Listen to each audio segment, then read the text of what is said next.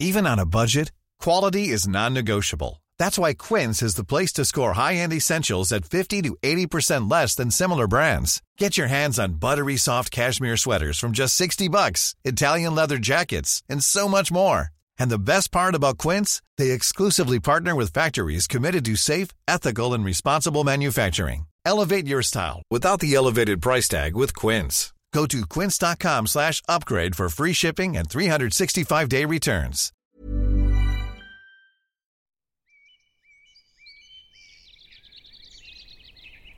Ils sont en face de moi, l'œil rond. Et je me vois soudain dans ce regard d'effroi. Leur épouvante. Depuis deux ans, je vivais sans visage. Nul miroir à Buchenwald.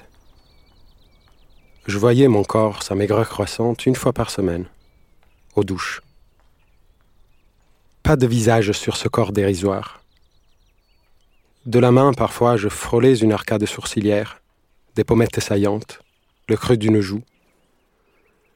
J'aurais pu me procurer un miroir, sans doute. On trouvait n'importe quoi au marché noir du camp, un échange de pain, de tabac, de margarine, même de la tendresse à l'occasion. Mais je ne m'intéressais pas à ces détails. Je voyais mon corps, de plus en plus flou, sous la douche hebdomadaire, amaigri mais vivant. Le sang circulait encore. Rien à craindre. Ça suffirait. Ce corps amenuisé mais disponible, apte à une survie rêvée, bien que peu probable. La preuve, d'ailleurs, je suis là. Il me regarde, l'œil affolé, rempli d'horreur. Mes cheveux ras ne peuvent pas être en cause, en être la cause. Je ne recrue, petit paysan. D'autres encore portent innocemment le cheveu. Banal ce genre. Ça ne trouble personne, une coupe à zéro. Ça n'a rien d'effrayant. Ma tenue alors? Sans doute a-t-elle de quoi intriguer. Une défroque disparate. Mais je chausse des bottes russes en cuir souple. J'ai une mitraillette allemande en travers de la poitrine, signe évident d'autorité par les temps qui courent. Ça n'effraie pas l'autorité. Ça rassure plutôt. Ma maigreur, ils ont dû voir pire déjà. Ça peut surprendre, intriguer ces détails mes cheveux ras, mes hardes disparates, mais ils ne sont pas surpris ni intrigués. C'est de l'épouvante que je lis dans leurs yeux. Il ne reste que mon regard, j'en conclus, qui puisse autant les intriguer. C'est l'horreur de mon regard que révèle le leur, horrifié. Si leurs yeux sont un miroir, enfin, je dois avoir un regard fou, dévasté. Ce sont les premières lignes de l'écriture ou la vie de Georges Semprin. Lorsqu'il est libéré des camps, Georges Semprin a 21 ans. Il sort de Buchenwald. Il est en vie après avoir fait l'expérience de la mort. Mais quand ce texte est publié, l'écrivain a déjà 71 ans. Il a choisi de ne pas écrire pour pouvoir vivre. De ne pas raconter tout de suite l'irracontable, de peur de ne pas y survivre une deuxième fois. On entend souvent que les déportés, après la Seconde Guerre mondiale, n'ont pas parlé. Aussi qu'on ne les a pas écoutés. Qu'on ne pouvait pas entendre ce qu'ils avaient à dire. Je comprends aujourd'hui que ce silence était une façon de survivre. Je suis aussi convaincue que ce silence a parfois fait du mal aux générations suivantes.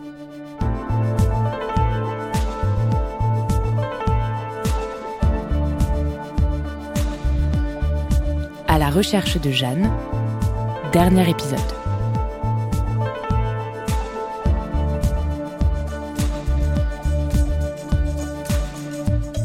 On a beaucoup documenté la Seconde Guerre mondiale, et notamment le destin collectif des Juifs et certains destins individuels.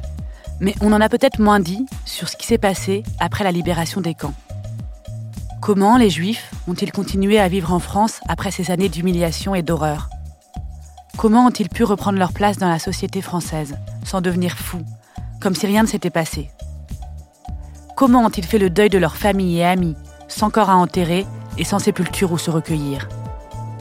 Comment, enfin, ont-ils pu récupérer une identité qui leur était propre? Je suis dans le train pour Dijon. C'est ma dernière interview. Je pars voir Catherine, la petite fille de Jeanne. et Lionel, son mari, l'archiviste de la famille. Catherine est la fille de Jean-Claude, le fils aîné de Jeanne. C'est la petite sœur de mon grand-père. Elle avait trois ans au début de la guerre. Quand je lui ai dit que j'allais l'interviewer, elle m'a répondu qu'elle n'avait rien à raconter, qu'elle ne se rappelait de rien, que son mari Lionel savait sans doute plus de choses qu'elle.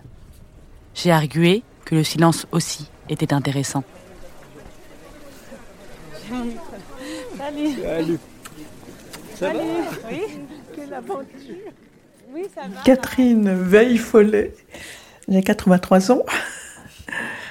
Je suis donc, par rapport à, à Jeanne, euh, je suis euh, sa petite fille. Je ne peux pas en dire grand-chose dans la mesure euh, où euh, sa déportation euh, était vraiment un sujet tabou, c'était le, le silence total. Et donc, bah, tout au long de mon existence, dans, ma relation à, grand-mère Jeanne, il y avait uniquement une, il y a une photo où on, voit Jeanne qui me, tient, euh, qui me tient la main. Ou plutôt, on me voit, mais on ne voit pas Jeanne, on voit que notre poignée de main. Et c'est ça qui m'est resté euh, dans la tête, mais j'ai. euh, Autrement, évidemment, j'étais trop petite pour, pour, la, pour la connaître. Parce que tu dis que dans ta famille, c'était tabou de parler de, de Jeanne, mais ça veut dire que ton père, même des souvenirs heureux ou ses souvenirs d'enfance, il évoquait jamais, ja- jamais, jamais? Ben, je- je, je me souviens pas. Il parlait très, oui, il parlait très peu. Et ta mère, qui quand même était réputée pour pas trop avoir sa langue dans la poche, et, et elle, elle racontait un peu la période de la guerre ou c'est quelque chose dont elle parlait pas non plus du tout? Ben non, elle en, elle en parlait très très peu, mais c'était surtout, euh, évidemment, le, le silence complet autour de, autour de, de Jeanne. À la fin de la guerre, Catherine, ses frères et ses parents sont cachés dans le village Sévenol du Chambon-sur-Lignon. Un village protestant qui est connu pour avoir sauvé beaucoup d'enfants juifs. Le 25 août 1944, Paris est libéré. Le général de Gaulle prononce son fameux discours place de l'hôtel de ville. qui sommes ici, qui sommes ici chez nous, dans Paris, levés, debout, pour se libérer, et qui a su le faire de ses mains, non, nous ne dissimulerons pas cette émotion profonde et sacrée.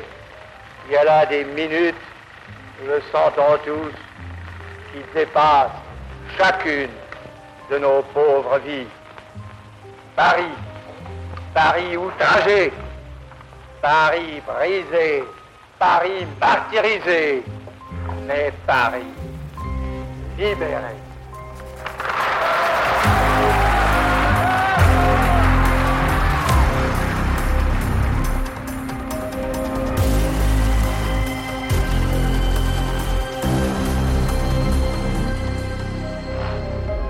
En septembre 1944, Jean-Claude, le fils de Jeanne, va traverser la France en train, en camion, à pied. Un voyage compliqué pour retrouver son père à Paris et essayer de comprendre où est sa mère. Ce sera long, très long, avant de découvrir que Jeanne ne reviendra pas. J'ai demandé à Alexandre Doulu comment s'était passé le retour des déportés en France. Alors en fait, les, premiers juifs à rentrer de, déportation en France, ils arrivent à la fin avril, de Buchenwald le plus souvent, parce qu'ils ont été transférés d'Auschwitz à Buchenwald, certains d'entre eux. Et lentement, au mois de mai surtout, au mois de juin, là arrivent la plupart des rescapés rapatriés depuis les camps de concentration allemands où ils ont été transférés en 44-45 ou de Odessa pour ceux qui ont été libérés à Auschwitz. Alors, que font les familles évidemment à Paris, elles se rendent toutes à l'hôtel Lutetia. L'hôtel Lutetia, c'est ce palace qui est réquisitionné en 45 pour servir euh, d'hôpital quasiment, de lieu d'accueil des déportés, qu'ils soient juifs ou pas. Enfin, les familles se massent à l'entrée de l'hôpital, de, l'hôtel, pardon, et c'est d'interpeller avec une photo tous les rescapés qui rentrent. Alors les rescapés, ils sont, euh, savent pas quoi répondre parce que déjà reconnaître quelqu'un qui a une photo d'avant avec euh, une coiffure avec 30 kilos en plus, comment reconnaître dans cette personne un éventuel camarade qui était au camp qui pesait 30 kilos de moins et qui était rasé. C'est quasiment impossible. Et même pour ceux qui, euh, qui, l'ont vécu, ils, racontent, mais euh, on ne pouvait pas raconter à ces gens-là ce qui avait pu arriver à cette personne. On ne pouvait pas leur dire que ne fallait pas attendre. C'est seulement à la fin de l'année 45 que les familles comprennent que là c'est fini. Les camps sont tous libérés, les hôpitaux sont tous, plus ou moins, les sanatoriums où les uns et les autres auraient pu être envoyés, ont tous été plus ou moins euh, visités. Donc ceux qui ne sont pas rentrés fin 45 ne rentreront plus. Euh, donc j'imagine que Sobibor, qui était encore euh, moins connu et dont personne ne revenait, on a dû mettre du temps à, savoir ce qui s'était passé là-bas aussi. Pour la famille, ça a dû être une très longue, très longue attente. Sobibor a été libéré avant Auschwitz, il n'y avait rien à libérer parce que le camp avait été effacé, donc c'est absurde ce que je dis. A été, euh, je ne sais même pas si on peut dire découvert, puisqu'il n'avait plus rien, plus rien à voir.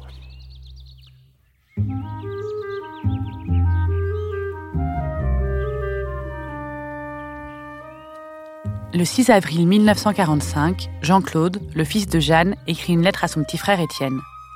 Il a réussi à contacter une certaine Marie-Elisa Nordman, une amie de la famille, qui a été déportée à Auschwitz parce qu'elle était résistante et en est revenue.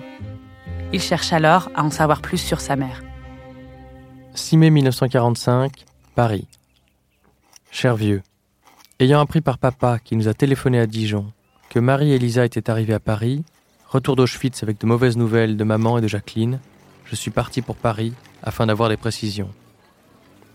Marie-Élisa est absente de Paris pour quelques jours. À son passage, elle a vu Marianne Dreyfus et son mari. Nous ne sommes pas arrivés, papa ni moi, à nous faire une idée exacte des renseignements qu'elle a rapportés. Voici ce que nous avons cru comprendre, mais qui ne pourra être confirmé que par Marie-Élisa elle-même.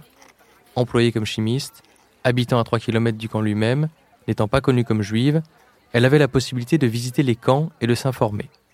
Premièrement, jamais elle n'a vu à Auschwitz ni Jacqueline, ni maman, ni sa mère à elle. Deuxièmement, ayant interrogé des personnes vivant dans le camp, elle aurait acquis la certitude que ces trois personnes à qui elle s'intéressait particulièrement seraient mortes soit au cours du voyage, soit aussitôt après l'arrivée. Cependant, nous ne comprenons pas très bien si Marie-Élisa a pu être au courant de toutes les arrivées du convoi. Et si, au cas où maman, par exemple, aurait fait partie d'un convoi qui aurait abouti ailleurs qu'à Auschwitz, il ne resterait pas une lueur d'espoir, d'ailleurs faible. Ce qui semble sûr, c'est que Marie-Élisa a été mise au courant de ce qui était advenu pour les personnes débarquées en février et mars 43 à Auschwitz. Les rescapés de cette époque sont très peu nombreux, deux sur mille environ, et elle les connaît. En conclusion, on n'a pas pu nous dire si Marie-Élisa avait vu ou non des personnes ayant fait le voyage avec maman. Et c'est de cela que tout dépend. On a dit en effet une fois ou deux à papa que le convoi dont elle faisait partie était à destination d'un camp des pays baltes, Solibar, dont on n'a d'ailleurs pas entendu parler autrement. Par contre, le convoi dont Jacqueline faisait partie serait bien arrivé, lui, à Auschwitz. Dès que nous aurons eu des précisions, nous t'avertirons. Mais il faudra attendre le retour de Marie-Élisa. Ne te fais pas d'ailleurs d'illusions, car celle-ci semble avoir été catégorique. Mais on se raccroche à ce dernier espoir qui ne vaut que pour maman. Papa va bien, je lui tiens compagnie jusqu'à jeudi. Je tâcherai de revenir pour la Pentecôte. Toujours aucune nouvelle du camp de Raymond. Bon courage, je t'embrasse affectueusement. Jean. La lueur d'espoir s'éteindra vite. Je ne sais pas à quel moment la famille de Jeanne a eu la certitude totale qu'elle était morte. Le 24 juin 1946, Raphaël, son mari, adresse au ministère des Anciens combattants et victimes de guerre un formulaire rempli intitulé Demande formulée en vue d'obtenir la régularisation de l'état civil d'un non-rentré. Il y a inscrit soigneusement à la plume noire des indications sur sa femme Jeanne. Il reçoit le 14 août 1946 l'acte de décès de Jeanne. Dossier 14 953. Acte de décès. L'an 1943, le 30 mars, est décédé à Lublin, Pologne, Weil, né Ullmann. Prénom Jeanne. Profession sang. Épouse de Weil, Raphaël. Alexandre Doulu m'a expliqué qu'on n'avait pas pu retrouver les dates exactes de décès pour les déportés tués en camp de concentration. L'État fixait alors arbitrairement leur décès cinq jours après le départ de leur convoi. Jeanne est sûrement morte dès son arrivée au camp de Sobibor, le 27 ou le 28 mars 1943. Mais ça, on n'en aura jamais la certitude. Que les familles et eut à s'occuper de déclarer les victimes pour que leur situation soit régularisée dans l'administration française, me révolte. J'imagine Raphaël, un monsieur âgé, aller chercher un formulaire et le remplir bien sagement pour déclarer la mort de sa femme. Pour être en règle, encore une fois. Mais peut-être était-ce aussi pour lui une façon de faire le deuil.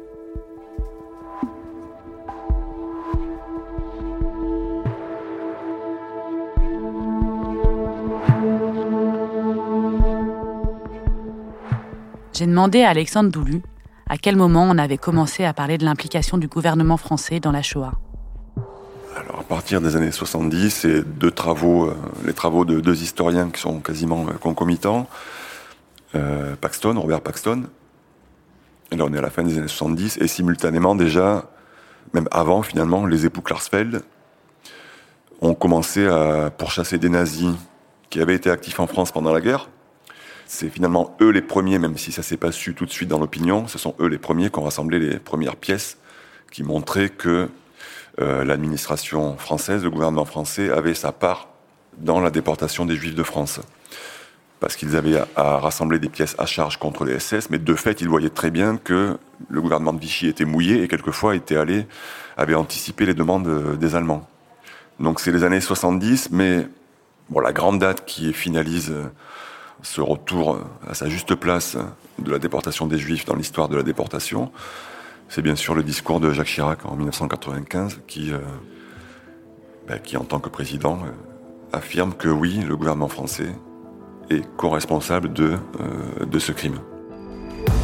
Ces heures noires souillent à jamais notre histoire et sont une injure à notre passé et à nos traditions. Oui, la folie criminelle de l'occupant a été, chacun le sait, secondée par des Français, secondée par l'État français.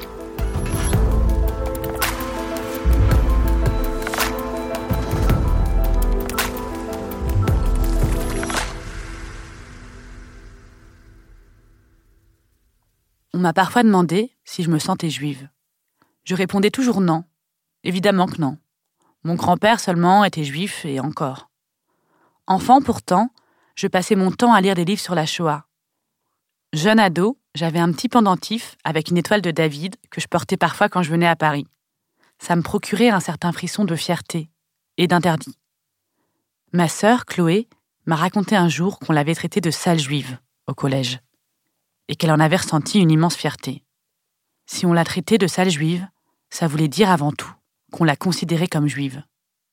Plus tard, j'ai trouvé ça indécent de me revendiquer d'une histoire dont je n'avais pas vraiment souffert. Après tout, Jeanne était mon arrière, arrière-grand-mère, et son petit-fils, mon grand-père, avait abandonné peu à peu tout lien avec cette origine, si on peut dire. Pas de religion, pas de chant, ni de fête, pas de plage kinaz, pas de bar mitzvah dans ma famille. De mes origines juives, je n'ai hérité que d'un silence, un silence un peu honteux. Comme si, avec cette guerre, les nazis et les antisémites avaient malgré tout réussi à faire taire cette origine-là.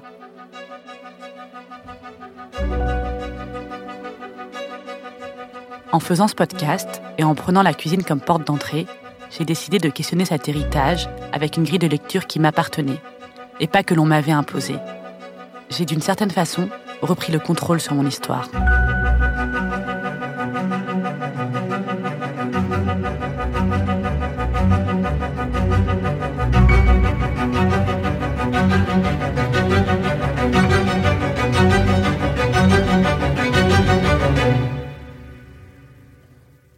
J'ai demandé à Catherine à quel moment elle s'était sentie juive. Ce que je me souviens, c'est que quand j'étais en sixième, j'étais la seule à ne pas faire ma première communion.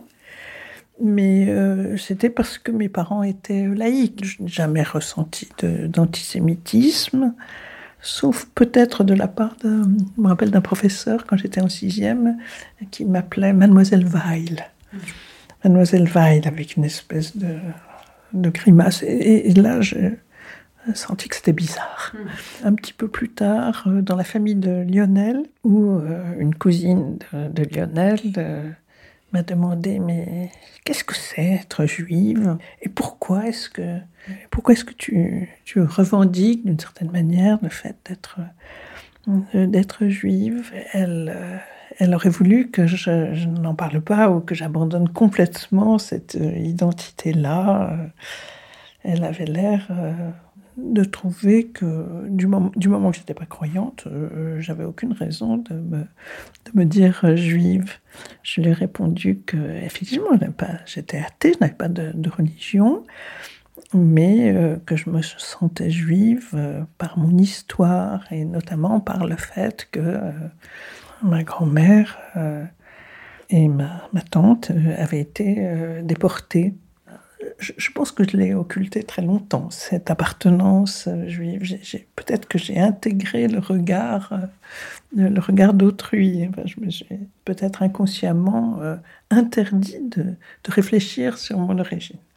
Alors moi, je me dis aussi que, par exemple, ce, manque de mémoire qui, est maintenant très, très présent parce que c'est lié à l'âge, mais mais euh, j'ai jamais eu beaucoup de, mémoire. Je pense en effet que c'est à cause de ces, de ces trous importants, de ces trous importants dans mon histoire, euh, du fait que justement on, ne parlait pas de, ni de nos racines juives, ni euh, de la déportation de ma grand-mère.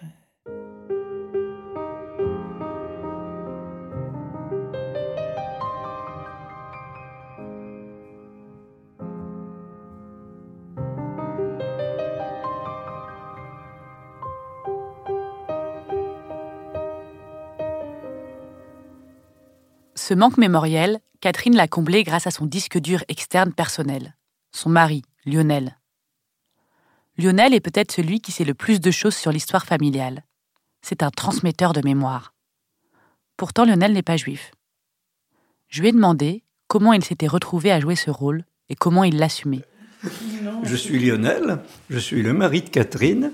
Donc dans toute cette affaire de de souvenirs familiaux. Je suis un collatéral, hein, je suis un bout rapporté, comme on disait tout à l'heure.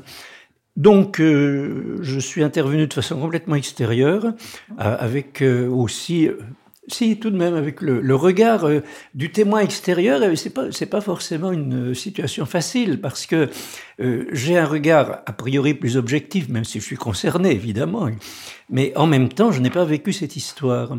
alors d'autre part et plus profondément, là, euh, on arrive sur le divan du psychanalyste, et ce serait. J'avais un manque. J'avais un manque mémoriel que tu as comblé. Oui, c'est vrai. C'est vrai, effectivement, oui. Et il s'est avéré que Catherine me, me demandait, d'ailleurs, comme tu as pu l'entendre tout à l'heure, Catherine me demande, mais c'était quand C'était où C'était qui C'était, etc. Et peut-être que comme tu n'étais justement pas de la famille, ça a été plus facile pour toi de faire cette ces recherches-là parce que tu n'avais pas le poids du silence des générations d'avant ou... Bien sûr, bien sûr, oui. C'est, alors, à la fois, ça peut donner l'illusion d'un pouvoir ou d'une objectivité qu'on n'a pas forcément. Mais c'est vrai aussi que euh, parler de la déportation, bon, c'est quelque chose euh, que tout le monde vit, euh, dont, tout le monde vit le souvenir avec horreur, avec terreur, mais quand c'est de l'extérieur, c'est autre chose. Moi, en, faisant le, en commençant ce travail, je me disais aussi ça, que j'étais loin, que j'étais de la génération. Donc que j'aurais ce pouvoir d'être poser des questions, d'être plus objective. En fait, je me suis rendu compte quand même qu'il y avait quelque chose de sentimental ou quand même quand j'étais. Oui, oui. Et toi, tu es, tu es issu en partie de cette histoire. Mais c'est très loin. Mais... De très loin, mais, mais, mais, oui, mais c'est profondément vrai ça.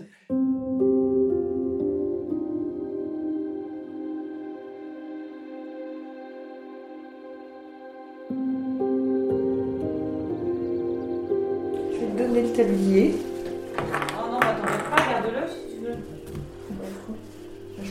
Non, je vais, je vais te donner le beau.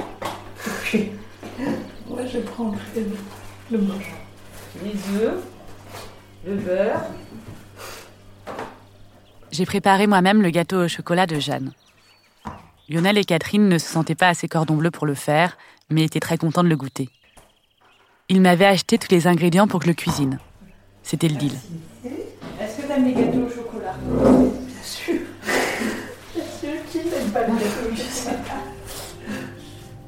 Avant de partir, j'ai quand même voulu revenir sur cette histoire de photo d'une Jeanne sans visage dont Catherine m'avait parlé. Ça me taraudait cette histoire.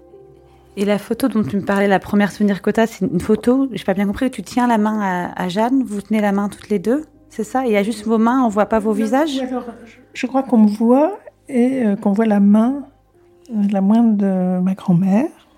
Et euh, que c'est cette photo-là, euh, je l'ai eue très très longtemps en souvenir. Dès que, chaque fois que je, pensais à ma grand-mère, c'était ça qui, me venait. C'était cette main cette main, mais sans, sans le personnage. Il y avait, y avait que moi et, et la main, sans, le, sans la présence euh, de grand-mère Jeanne. Et je me disais, c'est triste parce que c'est la seule chose que, qui me relie à elle, cette main. En même temps, c'est assez symbolique de se dire que toi, on voit ta tête et puis elle, on voit sa main, mais on, ne la voit plus. On la voit plus elle en entier. C'est assez fort comme image, non? Oui, oui c'est vrai. oui, comme image de sa disparition. Ouais. Sa non-image. Il existe pourtant d'autres photos de Catherine et Jeanne. Notamment une où elles cueillent des fleurs toutes les deux et on les voit en entier.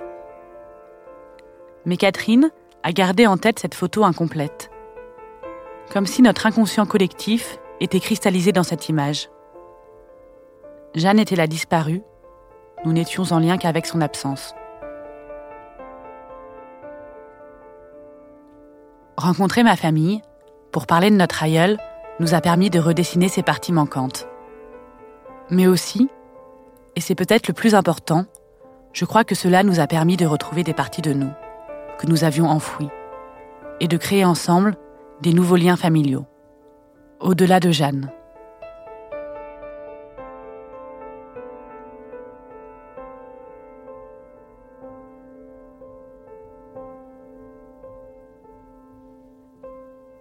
Je veux vous redonner la recette entière de ce gâteau au chocolat. Écoutez-la bien. Il vous faut beaucoup d'œufs. 6. Ah ben les œufs sont là, oui. 200 g de chocolat, 200 g de sucre, 90 g de beurre et 90 g de farine. Vous devez faire cuire le chocolat doucement. Rajoutez le beurre et mélangez. Une fois le mélange froid, rajoutez les 6 jaunes d'œufs, le sucre et la farine, et enfin les blancs en neige battus. Mettez dans un moule et enfournez 20 minutes à feu doux. C'est un gâteau simple et bon qu'on doit être content de retrouver, constant et réconfortant. Si vous le préparez un jour, au moment où vous croquerez la première bouchée, n'oubliez pas de penser à Jeanne.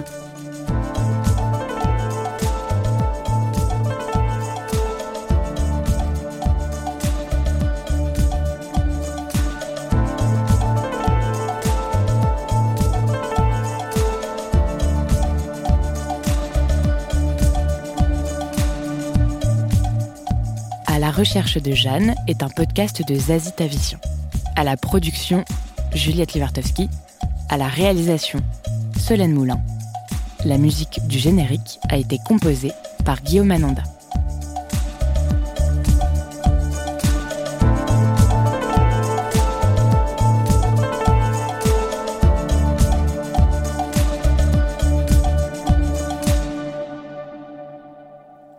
Comme nous ne sommes pas au cinéma, et que vous ne pouvez pas voir défiler devant vos yeux une liste de remerciements silencieuses, je me permets d'utiliser ce générique pour remercier ceux qui m'ont porté et soutenu pendant ce podcast. Merci du fond du cœur à toutes les personnes de ma famille qui ont accepté de me parler de leur Jeanne. Rachel, Dominique, Marichou, Cécile, Nadine, Lionel, André, Colette, Catherine, Thalie et Véred. Merci à toutes celles et ceux que je n'ai pas interviewé, mais qui étaient là et ont suivi ma démarche. Mes tantes, mes sœurs, mes chers amis et mon amoureux. Merci à tous les acteurs amateurs que cette production non hollywoodienne a utilisé pour réaliser les voix des personnages. Juliette. Sinon, vous voulez que j'essaye en mode sérieuse? Victor. Et donc, si je parle dans cet engin, tu, tu m'entends? Quentin. Joël. Avec une voix neutre. Vincent. Pilé Will. pilou Pilou. Samuel. Paolo et je me plante en me plantant. Et enfin, Nathalie et Bertrand, ma mère et mon père. Champagne, une petite coupette, donnez-moi un petit verre à boire. Qui ont interprété l'un et l'autre Jeanne et Raphaël. Ouais, d'un autre côté, ils se voient pas quand ils s'écrivent. Mais là, c'est carrément de l'humour là qui fait. Côtelettes de mouton et frites. Marrant. Merci à Alexandre Doulu pour son éclairage historique. Alexandre Doulu, je suis historien de la Shoah en France. Merci à Juliette Livartowski, la productrice, pour son attention et son écoute. Euh, attends, du coup, j'aurais dit à la recherche de Jeanne ou pas Voilà, On se flanche pas, ça veut rien dire, on y va. C'est bon, je suis prête. Et à Solène Moulin, la réalisatrice, qui a su trouver sa propre voix pour en donner une à Jeanne. Tac, tac, tac, on recommence. C'était trop haché. D'accord. Merci à Binge et à la Fondation pour la mémoire de la Shoah d'avoir permis à ce projet d'exister. Ce podcast est dédié à Jeanne, bien sûr, et à mon grand-père Guillaume, dont le souvenir silencieux ne me quitte pas.